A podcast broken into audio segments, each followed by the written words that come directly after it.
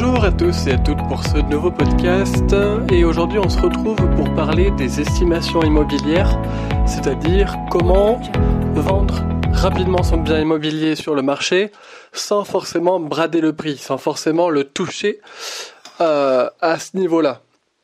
Alors comment faire? C'est tout simple.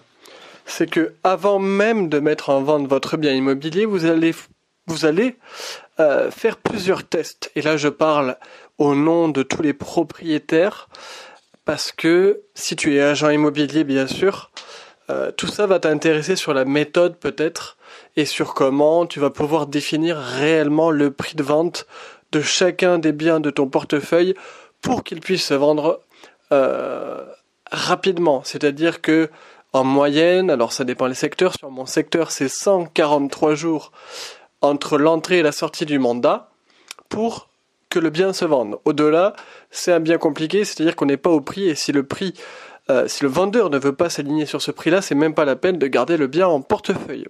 Ça, c'est la réflexion qu'il faut avoir en tant que professionnel et c'est aussi notre devoir de conseiller euh, tous les propriétaires vendeurs pour leur dire et leur indiquer que s'ils restent plus longtemps sur le secteur à ce prix-là, ça va dégrader leur image et ils vont perdre, euh, ils vont perdre forcément les acheteurs puisqu'ils vont ils vont éliminer leurs biens.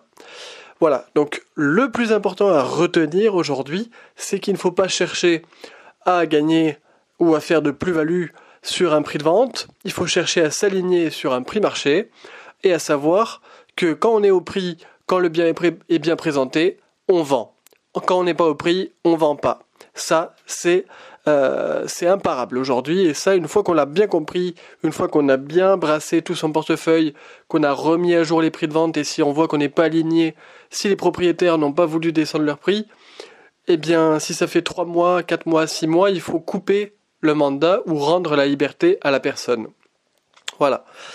Alors, forcément, les propriétaires toujours peur des agences, elles ont peur de perdre de l'argent, elles ont peur que, euh, je sais pas moi, on va leur annoncer un prix tellement bas qu'ils vont se dire mais celui-là c'est un rigolo, il veut juste euh, toucher sa commission parce que le prix est bas, du coup il va vendre. Et à ce prix-là aussi, ils peuvent très bien se dire, mais à ce prix-là, j'ai pas besoin d'agence.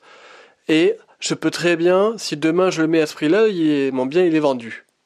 Alors là, c'est à ce moment-là qu'il faut euh, se dire si cette personne-là en face de nous est réellement vendeur ou pas.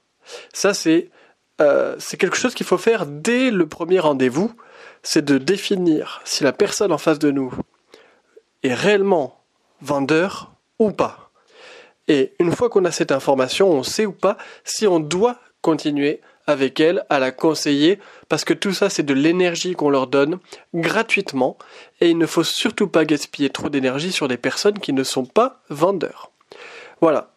Donc pour ensuite créer euh, euh, et donner le meilleur de nous-mêmes en rendez-vous pour conseiller les personnes à obtenir le, le, prix marché de leurs biens parce que nous on a notre prix à nous, on a notre propre estimation, mais il faut leur dire, il ne faut pas hésiter à leur dire, vous avez des sites en ligne où vous pouvez estimer votre bien, vous en avez trois qui sont les références, vous avez Meilleur Agent, Castorus, vous avez Se Loger qui le fait aussi, enfin vous en avez plein, faites-en au moins deux trois, faites venir même deux trois agents immobiliers pour avoir des références de prix.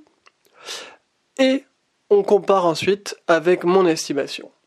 Et si on est euh, si on est en cohérence, alors on peut travailler ensemble. Par contre, si le prix est hors marché, eh bien, à ce moment-là, c'est même pas la peine de continuer ensemble parce que votre bien ne va pas se vendre. Voilà, ça c'est vraiment la phrase, c'est vraiment le la typologie qui, fait euh, que l'on doit en fait dire en premier rendez-vous. Voilà.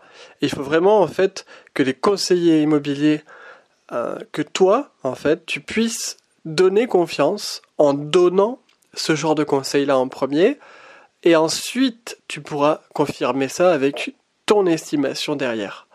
Et toujours pareil avec les, bons arguments, c'est-à-dire toutes les ventes autour, tout ce qui s'est passé autour, le marché actuel, etc. Tout ça, en fait, ce sont des indicateurs. C'est pas forcément là, à ce prix-là qu'il va se vendre, mais tous ces indicateurs-là vont nous permettre de d'ajuster au mieux le prix. Il y a toujours une marge d'erreur de 5 à 10%, mais on est dedans. On est dedans, on aura des appels. Voilà, un bien qui n'a pas d'appel aujourd'hui au niveau des acheteurs, c'est même pas la peine d'y compter. On ne le vendra pas. C'est comme ça. Et maintenant, donc, une fois que tu as fait le point avec chacun des propriétaires sur ce point-là, sur les prix, si l'estimation leur convient toujours pas, alors il faut bien leur dire que ton devoir, c'est de les conseiller et c'est de vendre leurs biens et ce n'est pas faire de la publication gratuite. Voilà. Et si le, bien n'est pas au prix, on n'aura pas d'appel et ça sert à rien qu'il tourne sur Internet. Donc, pas de publication si le prix est hors marché ou alors si on a testé le prix pendant trois semaines, un mois et que ça n'a toujours rien donné. Voilà. Et après, la dernière chose qu'il faudrait leur indiquer, c'est de dire euh, attendez d'être prêt à vendre au prix du marché, avant même de devoir publier euh, une annonce immobilière. Ça ne sert à rien de publier si on n'est pas au prix.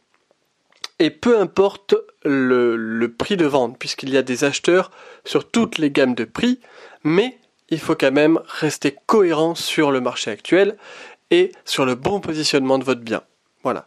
Après, je suis conscient que chaque bien est différent. C'est pour ça qu'on a besoin de plusieurs éléments pour ajuster ce prix-là. Voilà. En fait, c'est comme si on devait deviner à chaque fois le prix euh, d'un nouvel objet que l'on ne connaît pas ou que l'on voit pour la première fois, car chaque bien est unique. Voilà. Si tu as aimé ce podcast, je t'invite à le partager à tous ceux que tu pourrais euh, connaître et à ceux à qui ça pourrait intéresser, à liker le podcast. Si tu m'écoutes sur Apple Podcast, je t'invite à mettre un commentaire aussi et à t'abonner si c'est pas déjà fait. Et je te dis à très bientôt pour un prochain podcast. Ciao ciao.